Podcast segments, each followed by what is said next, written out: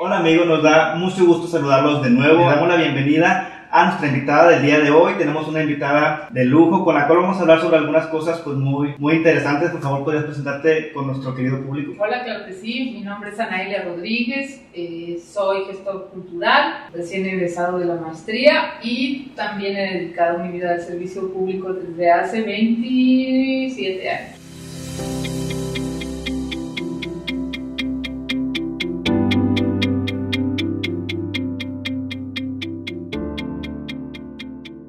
27 años dedicados al servicio público. Cuéntanos un poquito de esos 27 años, qué es lo que has hecho, qué es lo que has logrado. Pues no sé si he logrado mucho, lo he hecho en, el interés de hacer cosas por la gente. Yo empecé haciendo servicio social en mi ciudad natal, en el DIF, y bueno, a partir de ahí me, me, me quedé, me enrolé, me gustó, me pidieron que me quedara también. Pues, hubiera podido, ¿verdad? Y afortunadamente ha sido una temporada de muchas, muchas satisfacciones. Cuéntanos un poco de tu preparación, de, acabas de comentar que acabas de terminar la maestría. Así es, soy licenciada en comunicación, yo soy de Guasave, Sinaloa, y estudié allá en la Universidad de Occidente la licenciatura en comunicación y siempre tuve la inquietud de volver, de continuar estudiando, pero el trabajo, después los hijos, me impidieron tomar una maestría o más bien se convirtieron como en el pretexto ideal para no seguirlo haciendo.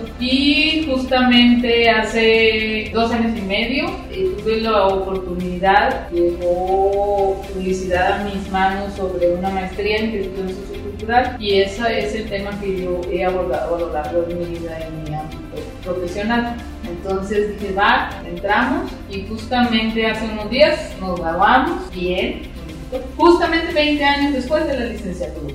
Entonces tengo tres hijos, tengo un marido y pues sí se puede. Y trabajo, trabajo de 9 de la mañana a 4 de la tarde. Siempre me quedo más tarde, por supuesto. Entonces a los chavos tienen ganitas y verán que si pueden, no si se puede, no hay pretexto. Nunca, nunca he reprobado una materia, entonces yo creo que soy un buen ejemplo de, de las cosas que se pueden hacer. Pues muchas felicidades por tu reciente graduación, esperemos que vengan muchos éxitos más. Ahora cuéntanos un poco en qué consiste el trabajo de un gestor un gestor cultural es una persona que estudia una comunidad en específico para ver de qué manera puede cambiar el entorno y mejorarlo.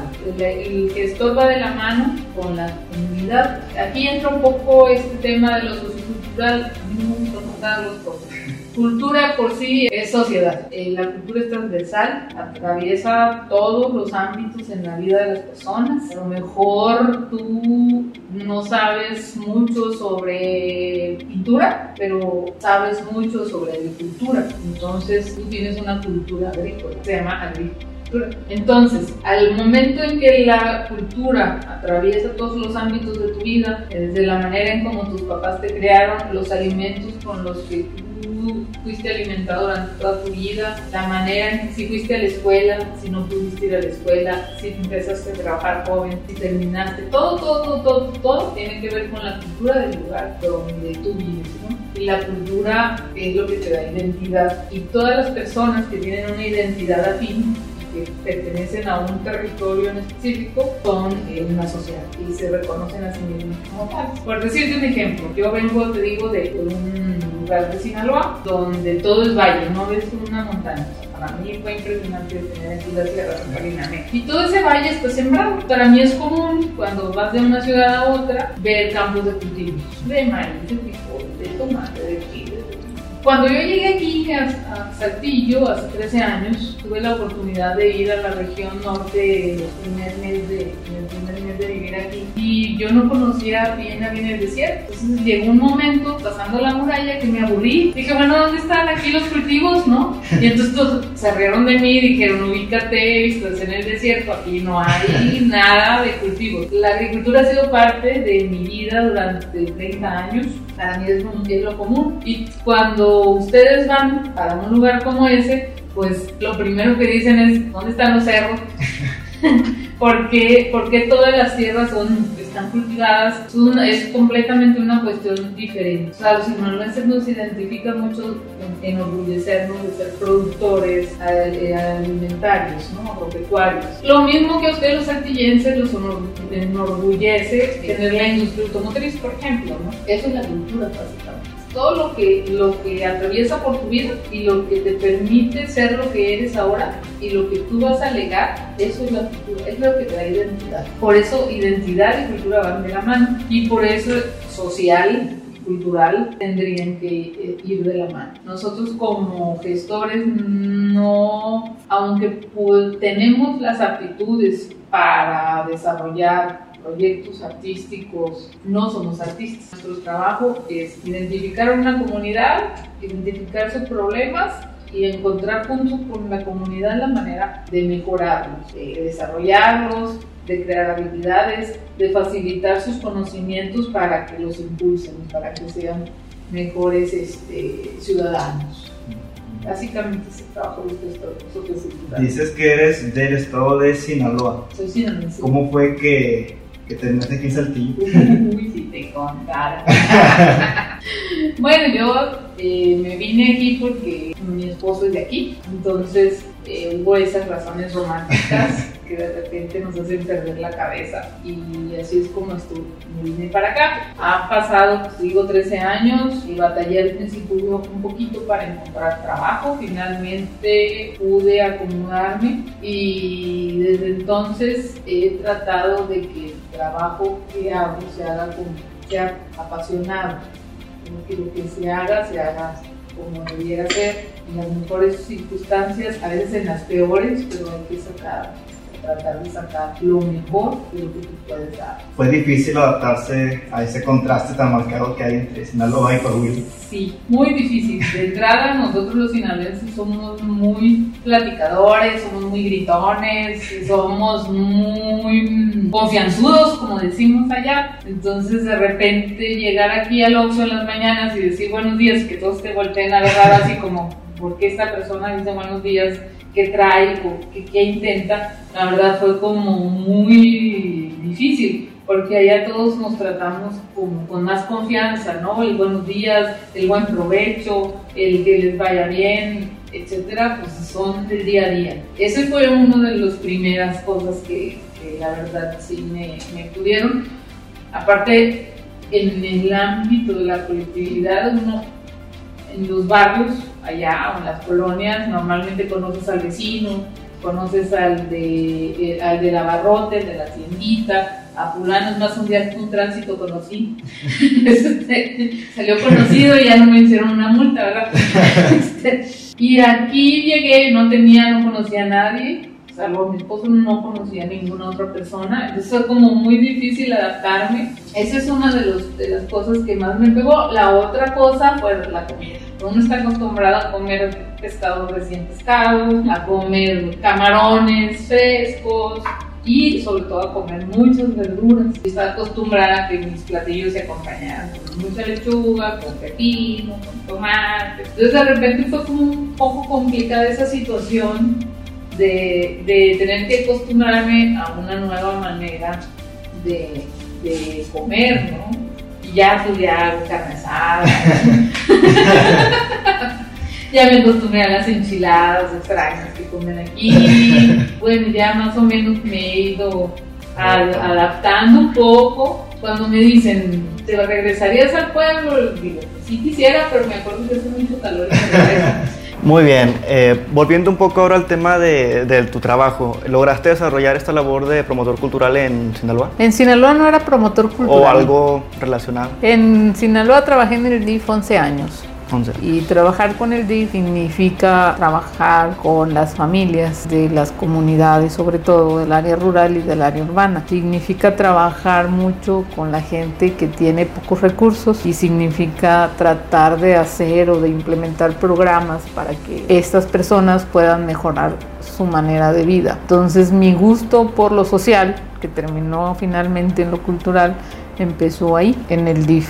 Estuve nueve años en el municipio y finalmente me fui al, al DIF del estado estuve en la Procuraduría para la Defensa del Menor, la Mujer y la Familia. ¿Y cómo fue que iniciaste como en, esta labor de promotor cultural? Es un caso muy, muy singular porque yo este, llegué aquí sin conocer a nadie, nadie me daba trabajo, fui a repartir mi currículum cual volantes por todos los los lados, llegué a negar que tenía carrera universitaria y hasta que llegué a un lugar donde me dijeron, el problema con usted es que no sabemos si usted se va a quedar a vivir en la ciudad o se va a querer regresar con su familia. Entonces, pero mi familia ya estaba aquí. Como que era muy difícil para un empleador darle trabajo a alguien que acababa de llegar a vivir.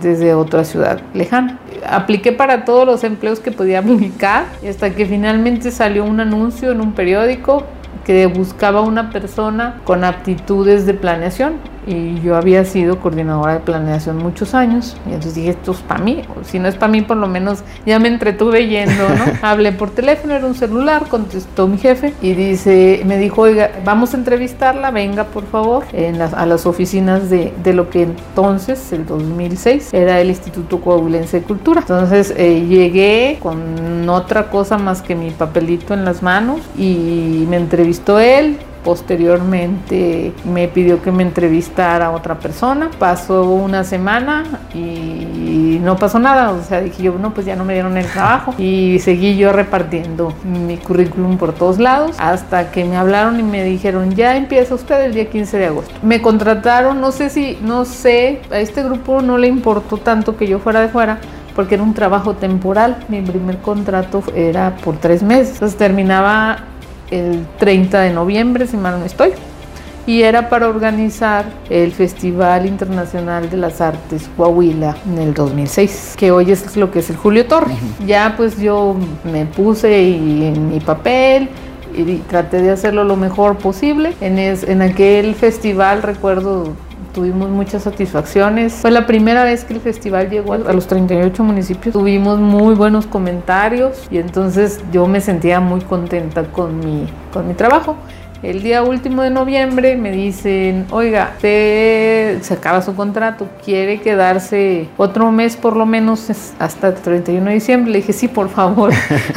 la verdad ya no me veía de nuevo en mi casa y me renovaron el contrato para, para que cerrara el año y en enero, en enero siguiente no nomás me lo renovaron para continuar todo el año, sino que me subieron el sueldo. Muy bien. ¿Y cómo ha cambiado eh, este entorno cultural en estos últimos años?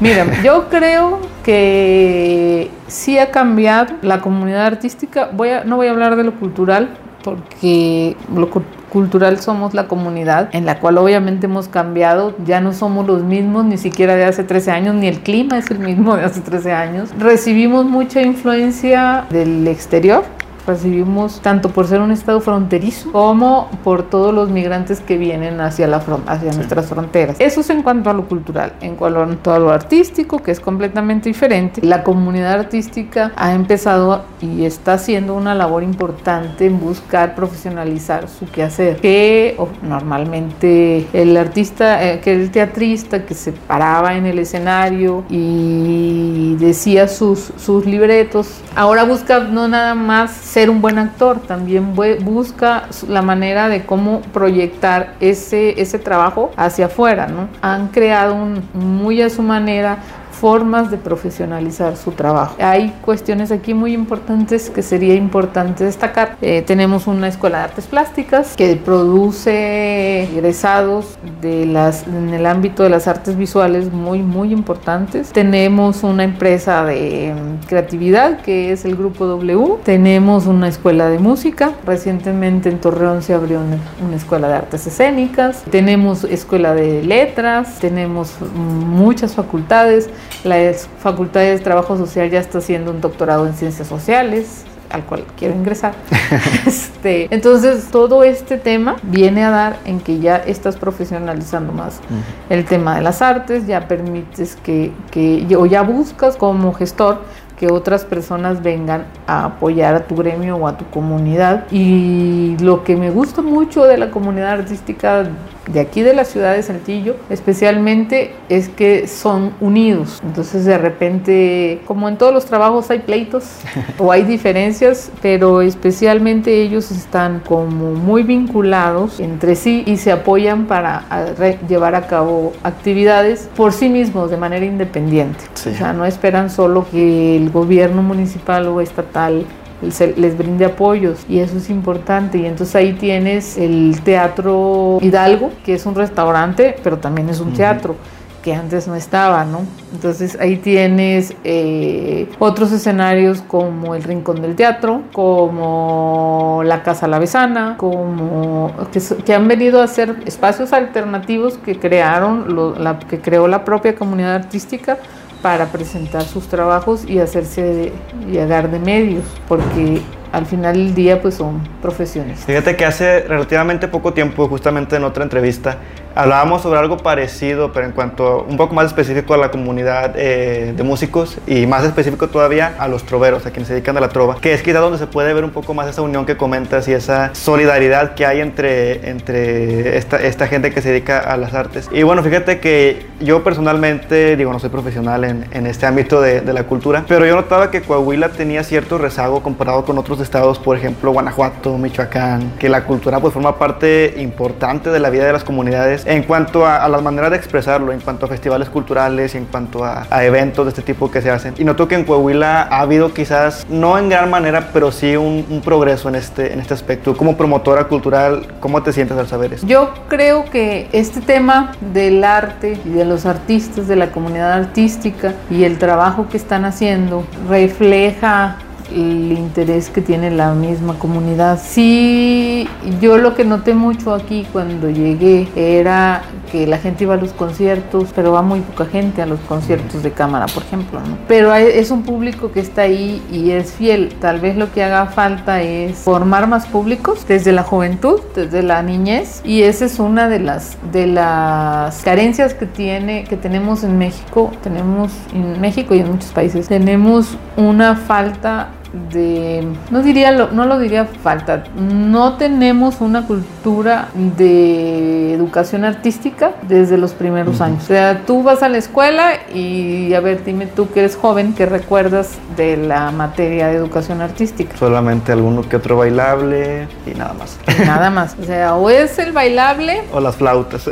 y lo y el bailable es interesante, pero hay escuelas que la educación artística realmente vamos a declamar, eh, vamos a bailar lo que está de moda y no pases de allí. No voy a entrar en este detalle porque me apasiona demasiado. La educación artística es uno de mis temas más apasionantes. Pero el hecho de que desde niños no estemos viendo las cosas como deberían de verse artísticamente, cuando tú pintas, dibujas, bailas o interpretas algo, estás haciendo un ejercicio mental cuando interpretas, cuando, cuando ejecutas un instrumento, estás usando las matemáticas, las estás usando cuando, cuando estás bailando. Entonces las artes deberían de ser una actividad fundamental desde la niñez, pensar artísticamente y resolver problemas de manera artística. En el caso de, de nosotros tenemos ese problema con las escuelas, más que actividad artística deberíamos de poner a las artes en primer lugar antes que otras áreas importantes.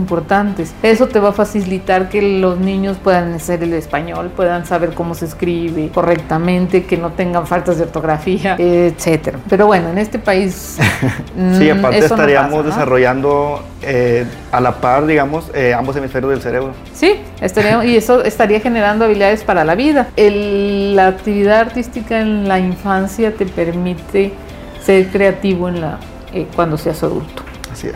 Entonces ese es, el, asunto. Lo que tiene la comunidad artística de aquí es el, el, gremio artístico lo hace con toda la pasión. Desafortunadamente nos falta un poco más estructurar las maneras de cómo hacer ese vínculo entre el artista o la comunidad artística y el público, porque de repente tú puedes tener en un mes tres presentaciones semanales, serían 12 presentaciones de teatro o 12 conciertos, pero no tienes un público. Y entonces, ¿de qué me sirve ser artista si nadie ve mi trabajo y nadie lo reconoce? ¿no? Entonces ahí estaría faltando como trabajar ese vínculo entre el artista y el público. Y ese, ese, ese tema se resolvería de alguna manera si tuviéramos educación artística. Así es, desgraciadamente, pues no es algo que dependa de nosotros, y, o sea, de nosotros como comunidad. Eh, quizás sí lo pudiéramos desarrollar, pero como dices, si se introdujera en los planes de estudio, sería algo pues más que brindaría un mejor futuro a toda la comunidad artística. Y actualmente nuestro país se encuentra en un tiempo de muchos cambios, en un tiempo de, pues muchos lo llaman de progreso, otros lo llaman de retroceso, otros lo llaman de estancamiento. Yo quizás no sabría decirte si es progreso o retroceso, pero sí es un tiempo de muchos cambios. Y pues quizás no quiero sonar eh, políticamente o que me estoy metiendo mucho a la política, pero con esta llamada cuarta transformación, ¿cómo sientes en la parte cultural? No te lo podría, no te lo podría decir a ciencia cierta. Yo pienso que todos los cambios siempre son buenos, siempre y cuando no nos estanquemos, sigamos cambiando. Se cambió una manera de hacer las cosas y se está haciendo de una manera completamente diferente. Desafortunadamente había programas que eran exitosos en todos los ámbitos que no se continuaron y tal vez ahí lo que faltó fue como hacer un análisis de esos programas que ya eran exitosos, por qué lo eran, y partir de ahí y entonces hacer el cambio. Entonces de repente dijeron, hoy ya no hay esto, punto, y, vamos a ver qué hacemos en, en su lugar. En el, en el apartado cultura pasó exactamente lo mismo. Desaparecieron algunos programas, luego siempre no desaparecieron, siempre se iba a ver, y están haciendo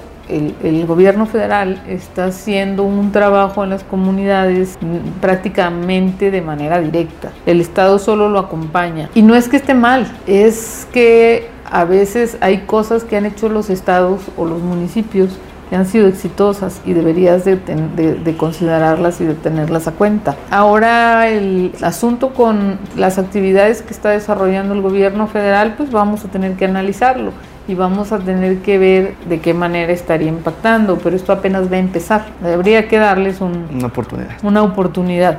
Si no, no podríamos así como en primer término decir, desaprobar algo que no conocemos cómo va a funcionar. Y para su éxito o su fracaso, depende mucho de la cultura del, lugar.